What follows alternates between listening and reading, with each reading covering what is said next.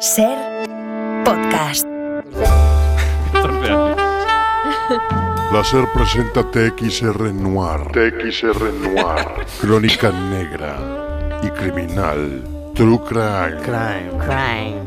Con Dark Márquez. Bueno, Rafa, esto es una sección nueva, ¿vale? Y yo creo que lo vamos a petar con eso. O sea, vamos a, como Promete, decir, vamos, vamos a matar, porque es de True Crime, es de es crónica negra, que está muy de moda. Si la ventana tenía alrededor de, ¿qué tenemos? Un millón de oyentes, ¿no? Con, es- con esto nos vamos a poner en 2, 3, 4, 5 millones, ¿vale? O sea, la persona a la que hemos encargado esta sección es un periodista que se dedica a estos temas oscuros desde hace muchos años, ¿no? Temas criminales, asesinatos, bueno, todo lo más oscuro de la, de la prensa. Eh, Se llama Dark Márquez. Dark, ¿qué tal? Bienvenido a Hola, TXR. Buenas tardes. Muy buenas tardes, gracias, un placer y como siempre digo, tú puedes ser el siguiente en ser asesinado. Mm, mm, eh, pinta bien, eh, pinta bien. Bueno, no, tú sí, tú sí, se te, se te cae un poquito el tono, ¿sabes? Tienes que ah, tú puedes ser el siguiente, ¿sabes? Se- y no se entiende. Un poco banderas, pero Sí, no, un poquito, no, Entonces. ¿Tú cómo, cómo, cómo- cómo sería Banderas? ¿Tú puedes ser el siguiente asesinado? Tú puedes ser el siguiente asesinado. ¿Qué te- ¿Ves? ¿Ves? Ahí, ahí. Piel de gallina, ¿eh? Así Piel sí, de gallina. así sí, así sí. Bueno, Dark, eh, Dark nos va a traer un caso cada semana de True Crime bastante desconocido para el gran público, ¿verdad? Sí, señor, y quiero que conozcáis el que se llamó El crimen del delay. Oh, El crimen del delay, Crimen del una- delay. Mm. del delay. causó una gran conmoción y resultó ser un rompecabezas para la Policía Nacional destinada en Cartagena. Mm. Este es el subinspector José Alberto Torreznos que instruyó el caso. Realmente fue un rompecabezas este caso. Bueno, los hechos acaecidos sucedieron es lo que has dicho tú, ¿eh? Pero bueno, vale, vale. sucedieron, Por si había sucedieron dudas. la noche del 23 de octubre. 8.23 tú. El 23 de octubre efectivamente acaecieron los hechos. Justo me acuerdo porque era el cumpleaños de mi mujer. Ah, no, no, no era. Bueno, la víctima, José María López.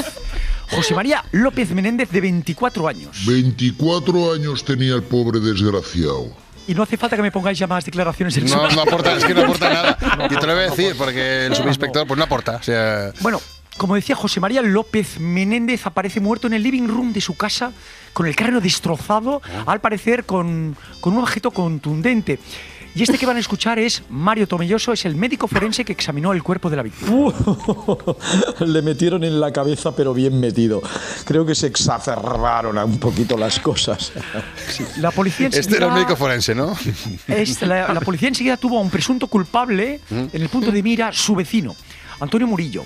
Al parecer Murillo había amenazado de muerte en diversas ocasiones a la víctima porque ésta hacía ruidos justo a la hora en el que Murillo entraba en directo para una radio de ámbito estatal a hacer su sección de redes sociales. Sí, señor. ostras. Bueno, este es el comandante Michel Proudhon de la Policía Montada de Suiza que también participó en el caso. Eh, oui, oui, oui. Eh, nosotros pensamos enseguida que Murillo era el culpable porque era un puto loco. O sea, Bueno, que- entonces, desde su- claro, eh, su punto de vista, en él sabe, ese- sí, sí. sospecharon. En ese momento se le arresta José María López. No, espera, no.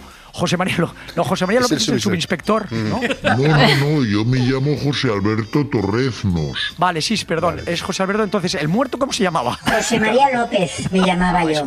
Eh, hola, soy el muerto, por cierto. Vale, José María López. José María. López era el Pues, muerto, sí, no. sí, vale, Entonces, vale. no, arrestaron al señor Murillo, es que es un poco enrevesado todo, eh, que enseguida esgrime la coartada, porque a la hora del crimen el señor Murillo estaba en directo en la radio, pero se sabe que el señor Murillo tenía siempre un gran delay en la Ah, radio. vale. Al entrar por el RDSI y desde su casa, Mm. pues la policía pudo descubrir que aprovechando que había delay, en una de las respuestas el asesino entró en casa de su vecino, lo mató a hostias con el micrófono y lo subieron.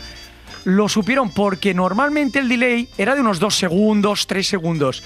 Pero en una de las respuestas, el tiempo del delay fue superior a 45 minutos. Mm, ahí, claro, sospechas, Al, sospechas. al escuchar esta grabación, la policía, ese delay tan largo, les hizo sospechar. Y finalmente ya no sospecharon porque el homicida lo grabó todo con el móvil y subió a redes sociales el, el asesinato para tener contenido para la siguiente sección de radio. Entonces ya lo detuvieron y así se, así se cubrió eso, de verdad. Mm. Qué bien, ya lo ves. La pericia, La pericia de la policía, La pericia, una vez más resolviendo un caso. Asesino, ¿eh? Y del El asesino, asesino, sí, sí. ¿verdad? vamos, sí. ¿Verdad? ¿verdad? Oye, ¿quién será el próximo en ser asesinado?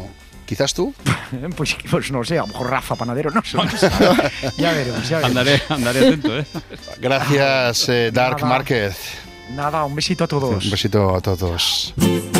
Para no perderte ningún episodio, síguenos en la aplicación o la web de la SER, Podium Podcast o tu plataforma de audio favorita.